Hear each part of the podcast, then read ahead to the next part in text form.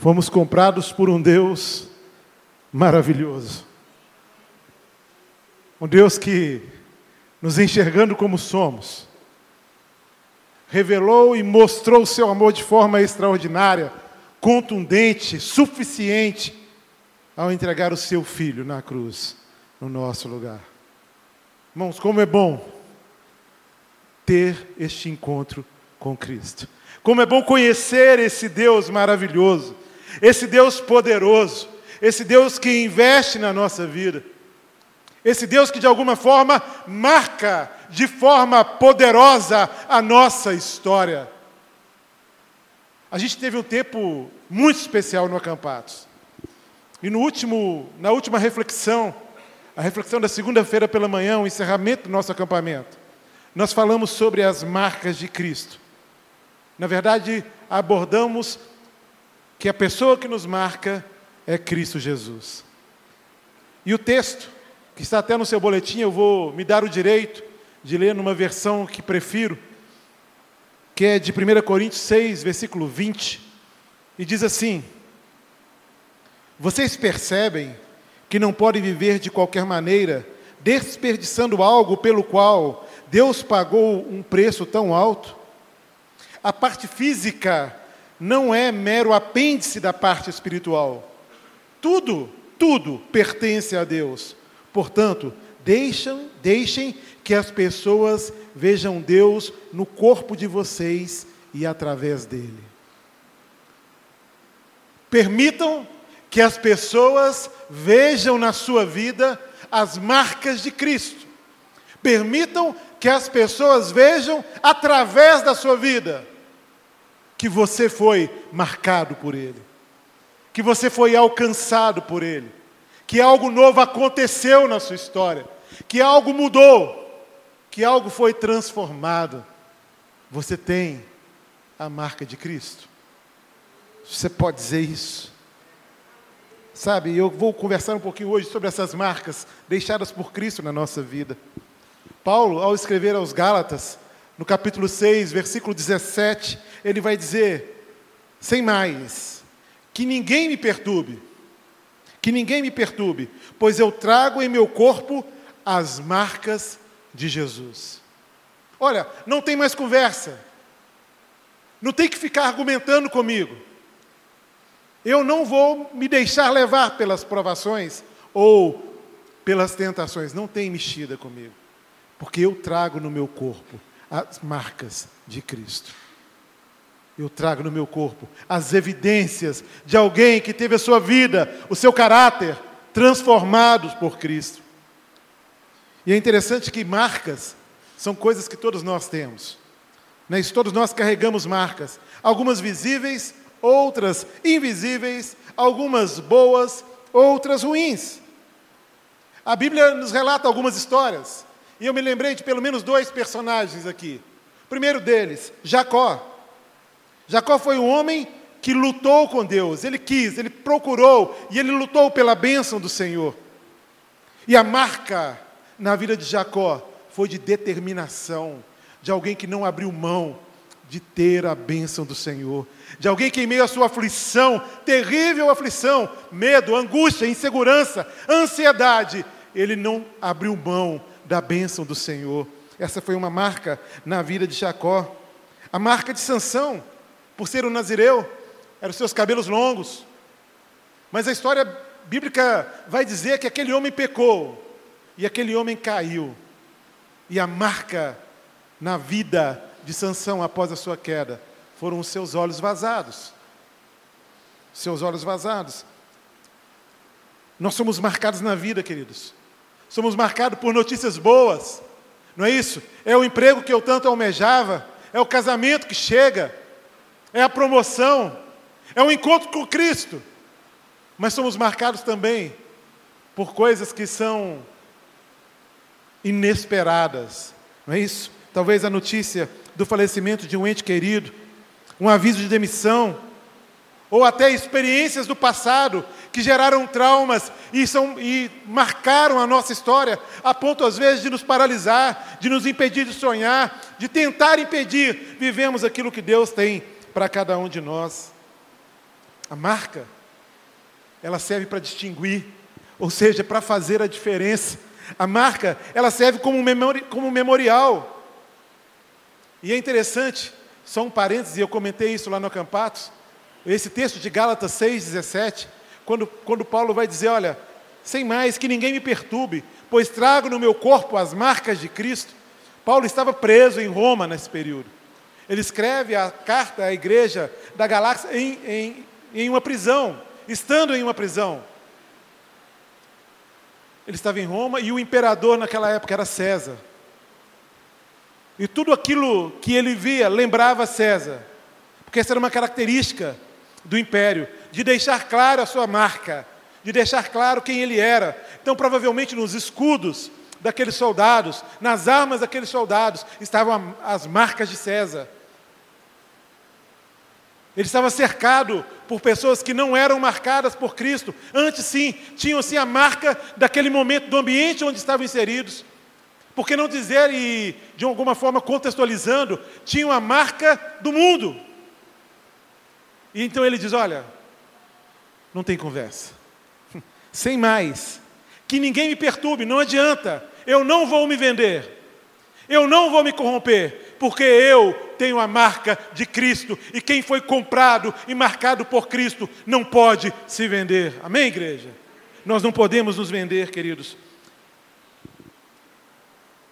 As marcas que Paulo se refere são marcas que não traziam somente a marca no seu corpo, pelos açoites que sofreu, pelo tempo de prisão que ele teve, mas marcas também deixadas na alma, deixadas na alma pela traição dos amigos que o abandonaram, deixadas na alma pela preocupação que ele tinha com a igreja de Cristo.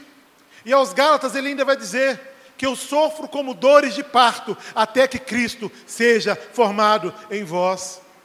Havia ali um homem comprometido que carregava consigo as marcas de Cristo na alma, marcas é, específicas de se sentir crucificado com Cristo e viver exclusivamente para Ele. Por isso ele declara: Vivo não mais eu, mas Cristo vive em mim, e a vida que agora vivo no corpo, vivo pela fé no Filho de Deus que me amou e se entregou por mim. Alguém que diz algo como, como, essa verdade é alguém que foi marcado por Cristo, é alguém que tem autoridade para dizer ao mundo: não me perturbe, não tem mais conversa, eu sou de Jesus, eu tenho a marca dele, eu não serei contaminado, eu não serei corrompido por aquilo que o mundo oferece, não, eu não serei. Sabe, queridos, é importante a gente lembrar e entender a importância disso. Mas Paulo é, traz marcas ainda mais específicas, e essas marcas eram resultado de uma escolha voluntária de Paulo, tomada após uma madura reflexão, ou seja, após uma caminhada. E ele não fez isso para cumprir algum tipo de rito religioso, ou algum requisito ou pré-requisito da lei. Ele fez o que fez e falou o que falou, mas para satisfazer os anseios de um coração que foi marcado e era rendido a Deus. E eu pergunto: o que as marcas de Cristo têm produzido na sua vida, querido?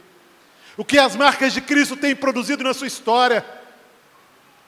As pessoas têm podido ver o que na sua vida e através da sua vida, como lemos em 1 Coríntios 6, versículo 20. Mas além das marcas físicas, na alma, Paulo tinha marcas importantes, que eram marcas espirituais, e que provaram a todos que ele era um verdadeiro crente em Jesus. Porque marca espiritual, querido, é marca de um comportamento que Cristo é visto na nossa vida, que Cristo é enxergado através das nossas ações. E me lembro de uma, do episódio quando ele preso com Silas, Paulo e Silas na prisão, um ambiente difícil, um ambiente opressor, um ambiente de angústia, de tristeza, de desolação.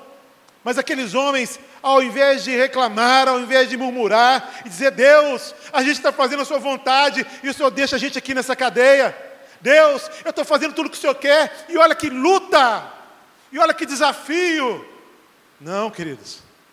A Bíblia diz que Paulo e Silas começaram a adorar ao Senhor e orar ao Senhor. Sabe o que é isso, queridos? São marcas espirituais. É alguém que sabe que não é dominado pelas circunstâncias, que o que importa é aquilo que Cristo é na vida, o que importa é aquilo que Cristo conquistou na cruz por nós, a vida eterna, um lugar seguro com Ele na eternidade.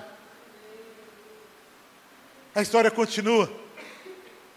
E a Bíblia vai dizer que, como um terremoto, acontece naquele lugar um terremoto, as portas das cadeias se abrem.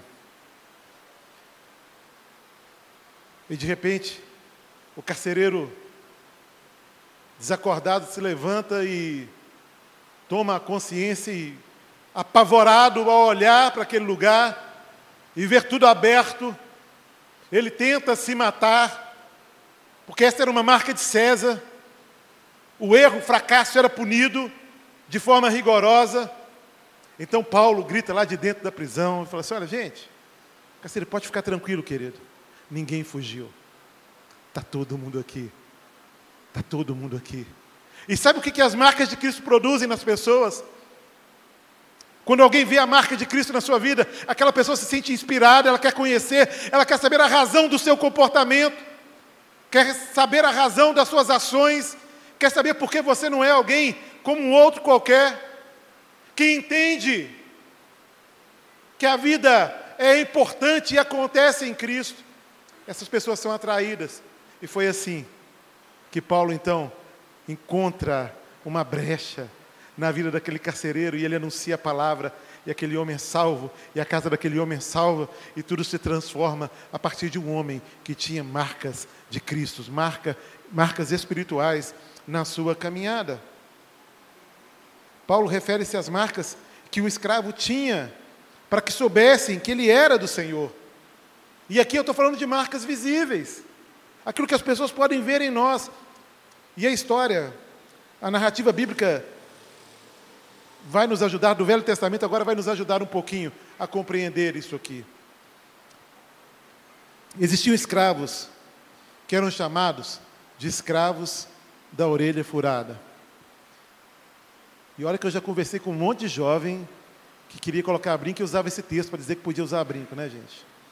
Sem entender a razão, o conceito, mas fechei o parênteses rapidamente para a gente não perder aqui o foco. E geralmente, queridos, os hebreus, eles eram escravos por duas razões. Primeiro, por dívidas que eles tinham. Ou então, por uma situação de extrema pobreza. E eles se tornavam, então, escravos. E trabalhavam ano após anos e a história conta que eles se apegavam tanto aos seus senhores que, de forma voluntária, eles optavam por continuar sendo escravo daquele senhor até o fim da vida, sem voltar à liberdade. E essa decisão era como um sinal de entrega. O escravo tinha a orelha furada. E essa orelha furada era: Eu pertenço a você. Eu sou o seu escravo por toda a vida. Olha o que diz Êxodo, capítulo 21, versículo 6. Ele vai dizer assim: O seu Senhor o levará perante os juízes, e terá que levá-lo à porta ou à lateral da porta e furar a sua orelha. Assim, ele será seu escravo por toda a vida.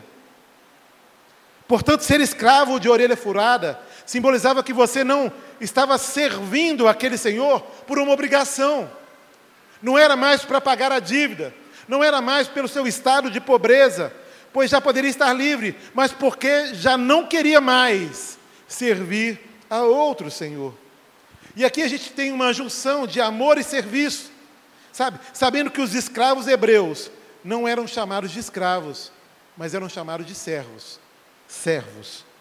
E Paulo então se compara, ou ele compara seguir Jesus como um desses escravos da orelha ou de orelha furada.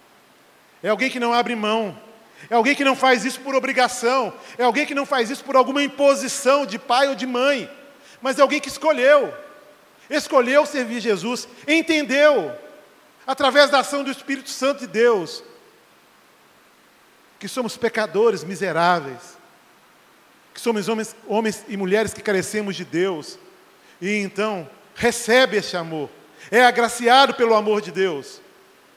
Entende a suficiência do sacrifício de Cristo na cruz. Entende que Cristo provou o seu amor por nós, morrendo em nosso lugar, sendo nós ainda pecadores. Compreende essa verdade e se rende a essa verdade. E então, a partir de agora, a partir dessa, desse, dessa compreensão e dessa entrega, servem ao Senhor de forma voluntária. Tem a marca de Cristo, escolhe ter a marca de Cristo, escolhe refletir a marca de Cristo, escolhe viver uma vida nova que só Cristo pode nos dar. Ele seguia Jesus não por obrigação, mas por amor e lealdade. Tudo isso aconteceu na vida de Paulo. Sabe como? Fruto das marcas que o próprio Jesus havia realizado nele. Pois o Cristo que nos comprou é o Cristo que nos marca, querido. E essas marcas devem ser vistas em nossas vidas. As pessoas que nós nos relacionamos precisam ver Cristo na nossa história.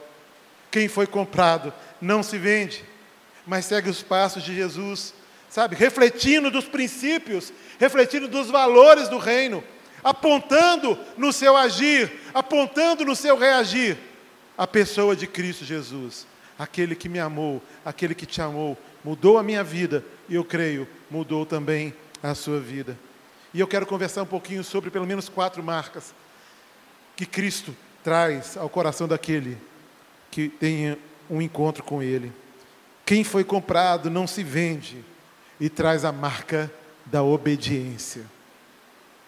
O servo de Cristo traz a marca da obediência. Ele deve obedecer assim como Jesus obedeceu ao Pai.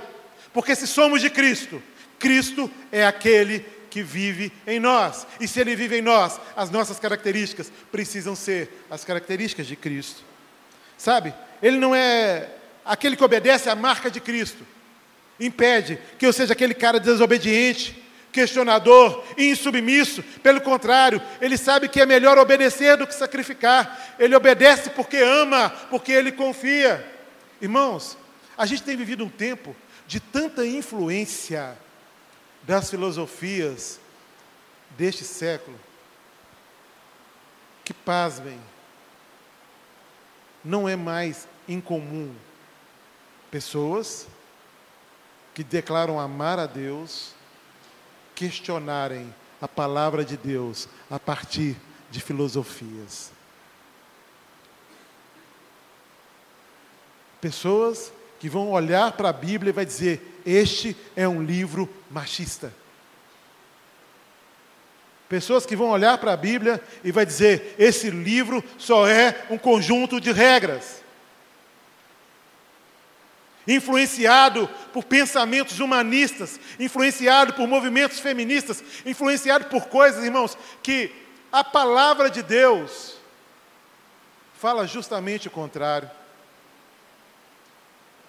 Nós precisamos estar atentos a essas verdades. Obediência. É melhor obedecer do que sacrificar. Me lembro de Jesus no Getsemane. Ele vai fazer uma oração e ele dizia, sentindo angústia do peso do meu pecado, do seu pecado, que estavam sobre ele naquela hora. Ele vai dizer: Pai, se for possível, passa de mim esse cálice, mas seja feita a tua vontade. Obediência, irmãos. Deus está doendo. Senhor, Pai, olha só, é muita dor. É algo que está acabando comigo. Mas seja feita a tua vontade. A gente tem vivido um tempo que estamos tão centrados em nós mesmos, que o que importa não é mais a vontade de Deus, o que importa é a minha vontade sendo atendida. O que importa é que as coisas aconteçam do jeito que eu quero, da forma que eu acredito. E isso se tornou tão verdade que tem gerado questionamentos sobre a doutrina bíblica. Sejamos anátemas a essas coisas, irmãos. Sejamos anátemas a essas coisas. Obediência é melhor Jesus foi obediente até a morte, morte de cruz. João vai dizer lá no primeiro, é, 1 João capítulo 2, versículo 4, aquele que diz, eu conheço, mas não obedece os seus mandamentos, é mentiroso e a verdade não está nele. E ainda João vai continuar. Aquele que afirma que permanece dele, nele, deve andar como ele andou. Se temos as marcas de Cristo, devemos andar como ele andou. Quem foi comprado, querido, nega-se a si mesmo. Quem foi comprado, toma a sua cruz diariamente e segue a Jesus. Amém? Mas quem foi comprado, não se vende e traz também no seu corpo a marca do amor. Jesus se dirigindo aos seus discípulos, ele vai declarar o seguinte: Com isso, preste atenção, João capítulo 13, versículo 35. Com isso, todos saberão que vocês são meus discípulos, se vocês se amarem uns aos outros. Essa é uma característica primeira dos discípulos de Jesus. Queridos, Jesus foi atacado, ele foi apedrejado, ele foi perseguido, cuspido, mas amou a todos de uma forma incondicional. Ele se entregou pelos nossos pecados. A oração de Jesus na cruz. Quando ele diz: Olha, Pai, perdoa-os, porque eles não sabem o que fazem. Não havia nenhum apontamento de arrependimento no coração daqueles que crucificavam Jesus.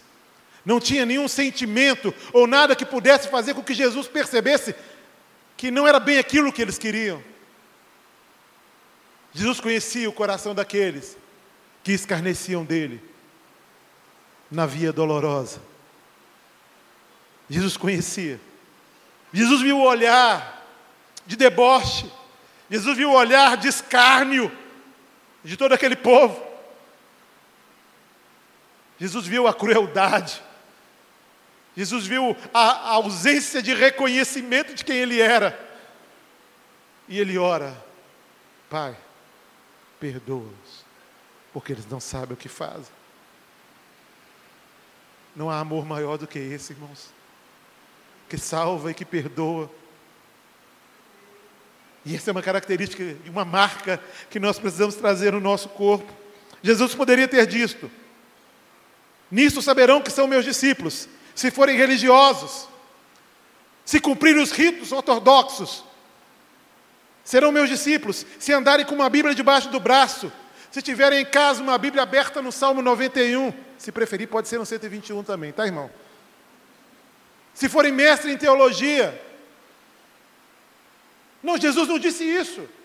Não foi isso que ele disse. Ele foi dizer o seguinte: se amares uns aos outros, essa é a condição se tornar discípulo de Jesus. Uma das maiores marcas de quem foi comprado, querido, é o amor e o perdão manifesto nas nossas vidas, amém? Você é amado por Cristo, querido, você foi perdoado por Ele. Então, revele ao mundo essa marca, revela essa marca na sua casa, revela essa marca nos seus, para os seus vizinhos, revela essa marca nas pessoas que você se relaciona com elas. O amor. Paulo escreveu à igreja de Corinto, e ele separa um capítulo inteiro, capítulo 13, só para falar do amor. Só para falar do amor. Quando ele escreve aos Gálatas, ele vai falar, lá no capítulo 5, do fruto do Espírito. Qual é o primeiro fruto do Espírito, irmãos? Amor. O amor é necessário. Pastor, é tão difícil amar nesse tempo. É tão difícil amar nesse tempo que as pessoas são tão egoístas que cada um só quer saber de si mesmo. É tão difícil amar pessoas que não nos respeitam. É tão difícil, e a gente está perdendo essa capacidade, né, irmãos? De dialogar. A gente está perdendo a capacidade, e eu acho que isso as redes sociais têm uma influência muito grande, a capacidade de ouvir o outro que pensa diferente da gente. E está tão difícil de amar, pastor. Essas pessoas que não nos toleram. E a gente acaba fazendo o mesmo movimento, né? De não tolerar também. É tão difícil de amar. Mas eu vou dizer para você uma coisa: esse pensamento não é verdade. Sabe qual é o segredo para você amar? É lembrar do amor de Cristo por você. Sabe o que, é que me inspira a amar, irmãos? Não é a marca do Júnior pelo Júnior. Não foi a educação que o pastor Júnior recebeu. Foi boa. Foi muito boa. Mas não é ela que me inspira a amar. O que me inspira a amar é eu me enxergar como eu sou, saber exatamente quem eu sou e vivenciar de manhã, de tarde, de noite o amor de Deus por mim. Entender que nada me separa do amor de Deus. E se eu, sendo miserável pecador como eu sou, sou amado por Cristo, qual direito eu tenho, se já fui comprado por Ele, de não revelar, de não desaguar na vida do próximo esse amor? Amor tem a ver com perdão. Queridos, quantas vezes Deus nos perdoa? Quantas vezes o diabo até joga na nossa cara? Você não tem vergonha de pedir perdão de novo ao Senhor por isso? Sério? Que você vai orar e pedir perdão de novo por um pecado que você cometeu durante esse mês inteiro? Ele sempre vai te perdoar. Na verdade, você já está perdoado por Cristo Jesus. Queridos, pensa naquilo que Deus fez na sua vida, no agir dele, na forma que ele te marca, porque é essa marca que tem que ser evidenciada. Menos de você, mais dele, menos das suas conquistas e mais das conquistas de Deus na sua vida e através da sua vida. Paulo sabia da importância desse amor, até porque ele havia experimentado disso, do amor e do perdão de Deus. Era um homem que ia contra aqueles que amavam a Deus. Um homem que tinha como missão pessoal, por fim, na vida daqueles que amavam o Senhor, naqueles que caminhavam junto com o Messias, naqueles que queriam seguir a Jesus, naqueles que o acompanhavam. Havia uma perseguição, Paulo era o líder dessa perseguição, e de repente ele encontra com Cristo, e ele é marcado por Cristo, a ponto de ter a sua vida transformada e de se tornar, de se deixar de ser um perseguidor para ser um anunciador da vontade e do amor de Deus. Ele teve a sua marca. Ele teve as suas marcas e evidenciou essas marcas. E eu me pergunto, igreja, igreja de Cristo, você tem evidenciado as marcas do Senhor? Será que a gente tem vivido isso, irmãos? Será que a gente tem podido desaguar na vida dos outros aquilo que temos recebido do Senhor? E a gente precisa ser honesto agora. Sabe? O servo de Cristo, que tem dificuldade de amar, o servo de Cristo, que tem dificuldade de perdoar, precisa repensar a sua caminhada cristã. Precisa repensar. Mas uma outra marca de quem foi comprado é a marca da missão. Nós somos marcados para marcar, irmãos. Nós somos a geração que a Bíblia vai dizer que nós somos a contracultura. Nós somos aqueles que viemos para trazer a vida para ser sal e ser luz, para ir no contrafluxo.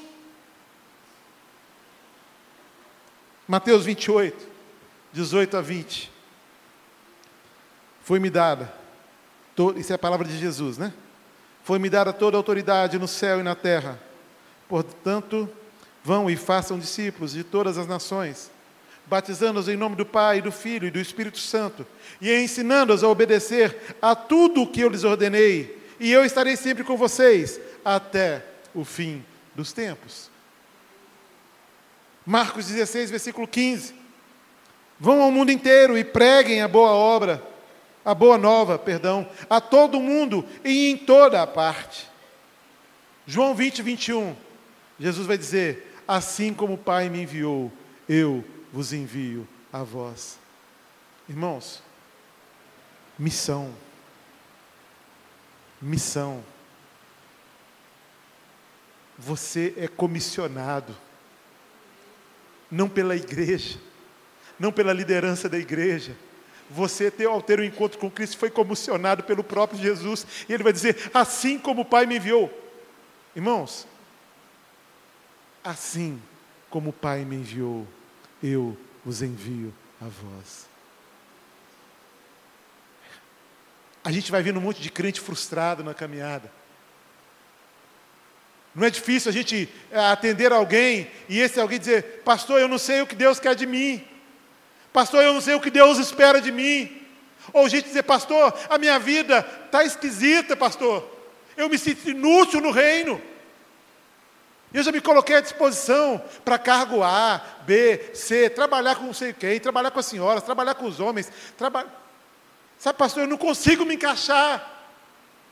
Tem muita gente frustrada dentro da igreja, porque ainda não entendeu que foi comissionado por Cristo Jesus, que não entendeu a missão primeira, que é evangelizar e discipular, e que essas duas palavras caminham juntas. Eu preciso anunciar o amor de Cristo e eu preciso mostrar o caminho, caminhando com essa pessoa, desaguando na vida dessa pessoa, não aquilo que eu tenho, não aquilo que eu sou, mas aquilo que Cristo é em mim, as marcas que o próprio Cristo trouxe à minha vida e à minha história. Precisa a gente caminhar nessa direção, irmãos. Sabe? Quem foi comprado por Cristo tem prazer em anunciar as boas novas da salvação, tem alegria em falar de Jesus, se alegra em compartilhar a vida e sabe que a sua vida é uma ponte que liga o pecador, o perdido, ao Senhor Jesus. Queridos, nada que você faça pode ser mais importante do que ajudar as pessoas a estabelecer um relacionamento com Cristo. Nós estamos tendo reunião todos os domingos. Os homens e as mulheres estão orando aqui aos domingos. E a gente está no movimento que a gente que se denomina, denomina homens de coragem. A gente tem uma frequência no mínimo de 20 homens que a gente tem tido ali. Um tempo maravilhoso, um tempo onde a gente tem experimentado coisas grandiosas da parte de Deus. Mas hoje nós conversamos sobre a nossa missão lá. Que a ideia não é nos reunir e cuidarmos uns dos outros, só. Não é nos reunirmos para a gente experimentar do poder manifesto de Deus na vida, na nossa vida pessoal, na vida familiar. Não. Nós nos reunimos ali e entendemos que nós temos uma missão. E eu desafiei os homens lá, nós já, já havíamos conversado isso com José Augusto, com elas, nós desafiamos os homens a estarmos agora, aos sábados aqui no CCI. Sabe para quê, irmãos? Para gerar no coração daqueles pais que vão lá esperança. Para sermos sal e sermos luz para dizer que a gente pode ser sim homens que conhecem a Deus e porque conhecemos a Deus a nossa vida é transformada. Missão, irmãos. Evangelho não é para benefício próprio. Evangelho é para ser propagado. E quanto mais a gente propaga, mais a gente se realiza. Meus irmãos, há uns 2011, final de 2011 para 2012, a Igreja Batista do Bom Retiro me enviou para um congresso de capelania escolar lá em Porto Seguro. E eu estava orando, irmãos, e confesso que eu estava cansado. Talvez até um pouco angustiado por não conseguir ver as coisas acontecerem. Muito trabalho, muito empenho, muita dedicação, mas às vezes o coração se angustiava de não poder ver os resultados. E eu fui para esse congresso de capelania. E chegando lá, pessoas falando, Augusto Cury estava lá, tinha uns pastores de São Paulo, do Rio, só gente fera. Mas aí nas oficinas, Teve uma oficina lá que era da MPC. Eu já conhecia a MPC. E eu participei de uma oficina que falava da escola da vida. E eu saí de lá assim. Entendi, Senhor. Entendi, Senhor. Porque o negócio não é aqui. As coisas não são aqui dentro. A nossa missão não é aqui dentro. A nossa missão é lá fora. E eu entendi isso de uma forma muito clara. Irmãos, eu voltei e me envolvi. Eu vou dizer como Deus restaurou a minha sorte. Como Deus trouxe um novo ânimo, uma nova alegria, uma nova motivação. Eu não estou dizendo que você tem que se envolver nesse ministério. Mas eu estou te dizendo que você precisa se envolver na missão que Cristo te deu. porque ela vai gerar esperança no seu coração, ela vai gerar alegria, propósito, significado à sua vida. Jesus quer mais do que a gente vem para cá e adore cantando. Ele quer mais do que isso. Ele quer que você o adore, revelando ao mundo as marcas que ele mesmo trouxe para a sua vida. Aleluia. Glória a Deus. Deus está chamando a igreja, irmãos. Deus tem nos chamado. Porque a volta de Cristo está próxima, irmãos. Nós precisamos nos mover em direção à vontade de Deus. Nós precisamos entender que o Instituto Atos não é um Instituto Atos somente, é um ministério de Deus que Ele colocou na nossa mão como igreja. Não é para alguém cuidar sozinho, é para eu e você nos envolvermos. Você tem tudo o que precisa, você tem o Espírito Santo dentro de você, e é só isso que você precisa para poder falar do amor de Deus e testificar das marcas que Ele tem na sua vida. Nós precisamos sair para fora, irmãos. Compartilhei com os irmãos já um período, há um tempo atrás, de uma dificuldade grande que eu tinha. Já participei de muito projeto missionário. Mesmo antes de ser pastor, já preguei em muitos lugares diferentes.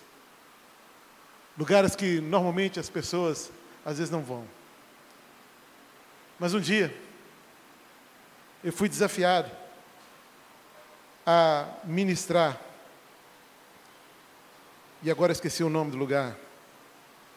Onde ficam os adolescentes infratores aqui? CSE.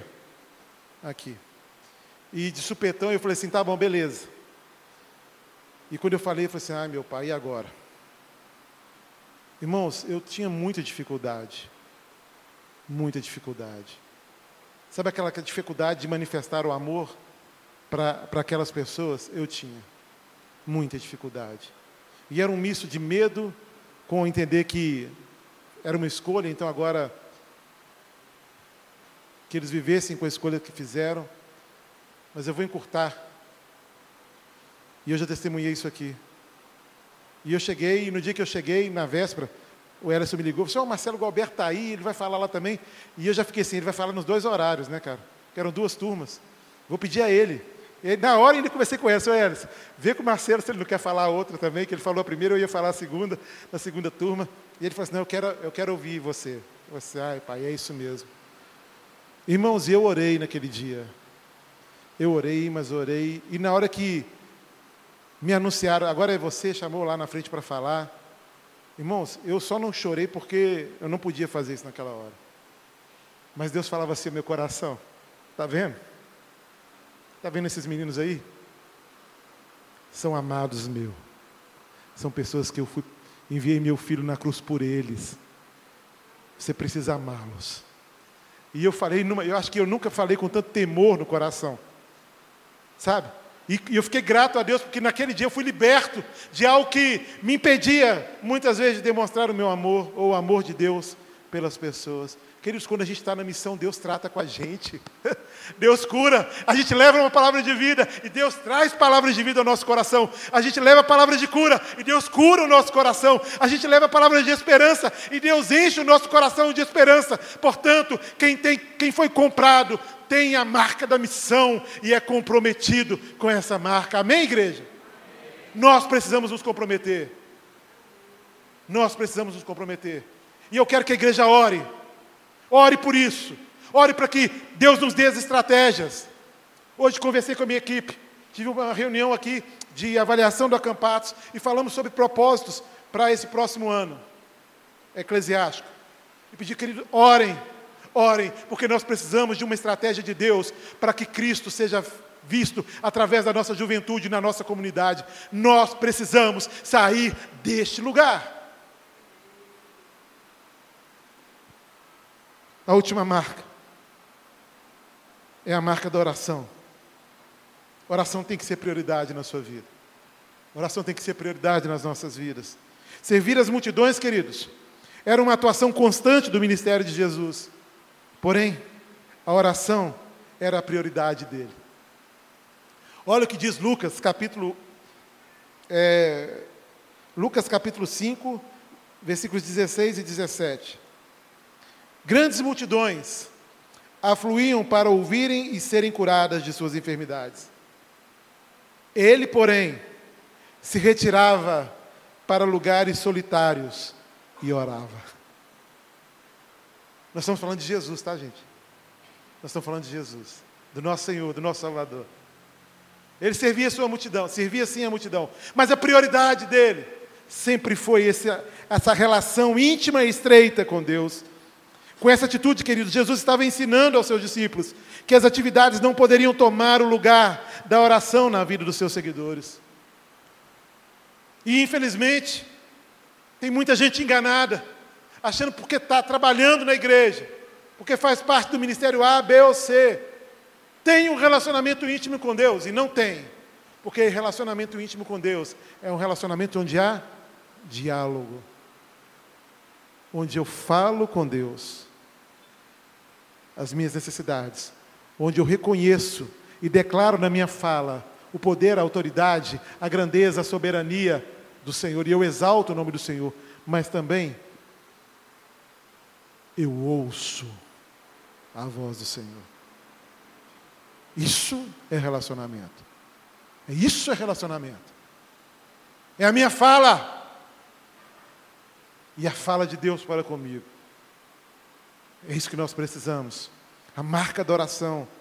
Fazer as coisas, querido, era muito importante para Jesus, mas orar era essencial. Jesus dependia do Pai e nada fazia sem antes buscar a sua direção. A oração era o estilo de vida dele.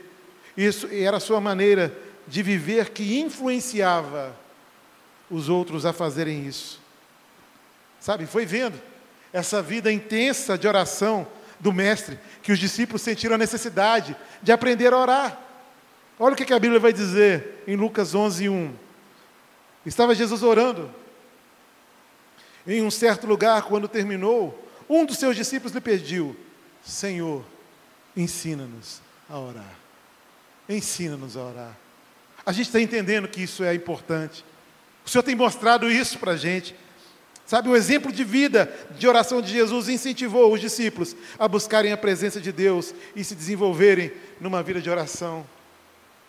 E que a vida de oração seja algo real na nossa história. Que Cristo te inspire, nos inspire a também desejar viver uma vida de oração semelhante a dele. Quem foi comprado não se vende.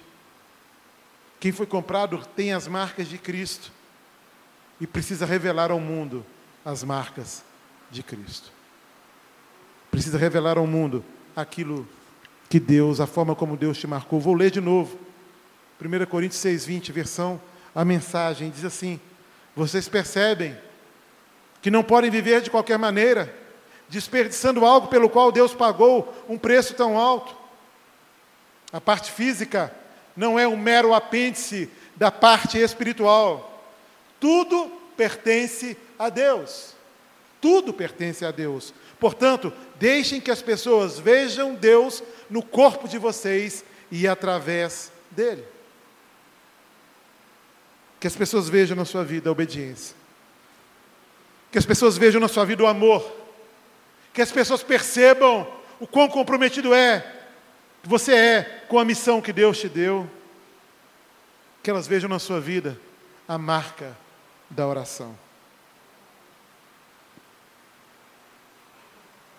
As palavras de Paulo, Galatas 6, 17. Basta não me perturbem, porque eu tenho as marcas de Cristo. Palavras bonitas na boca de Paulo. As marcas de Cristo eram tão visíveis que as circunstâncias, que aquilo que estava à volta dele, não o fazia questionar Deus.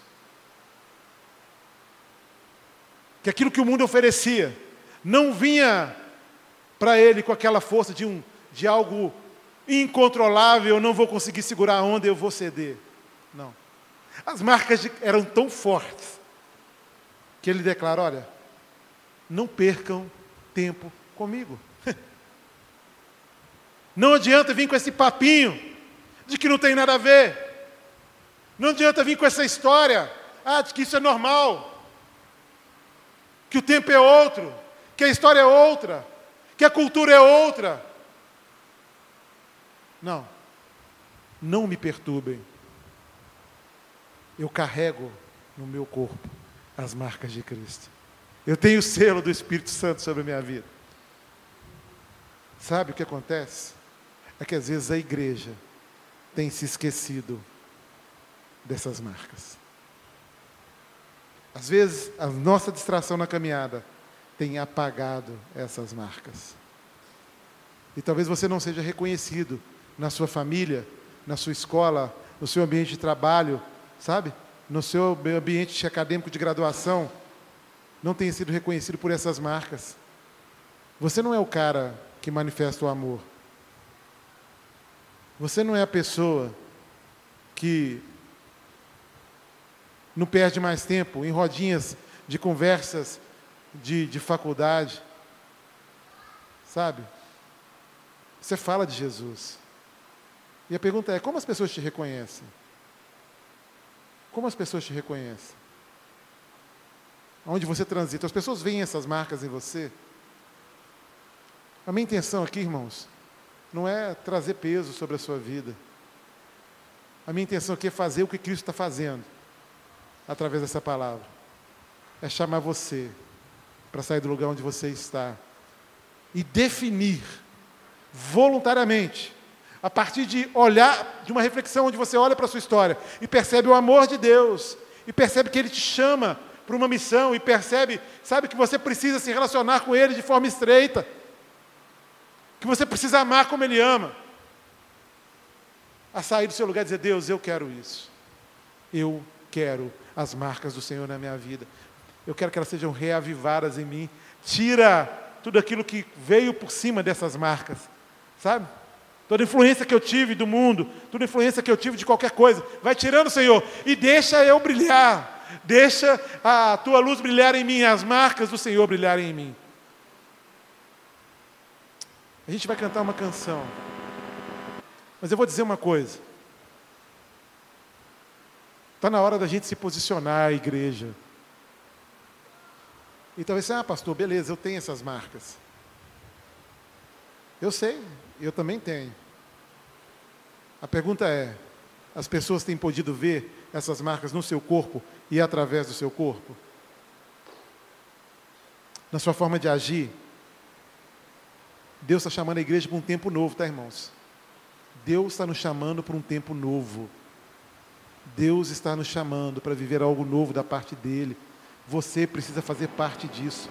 Você precisa fazer parte daquilo que Deus está fazendo. Se una a Ele naquilo que Ele está fazendo. Permita e revele ao mundo as marcas de Cristo na sua vida. Permita que as pessoas vejam Cristo na sua vida, na sua história.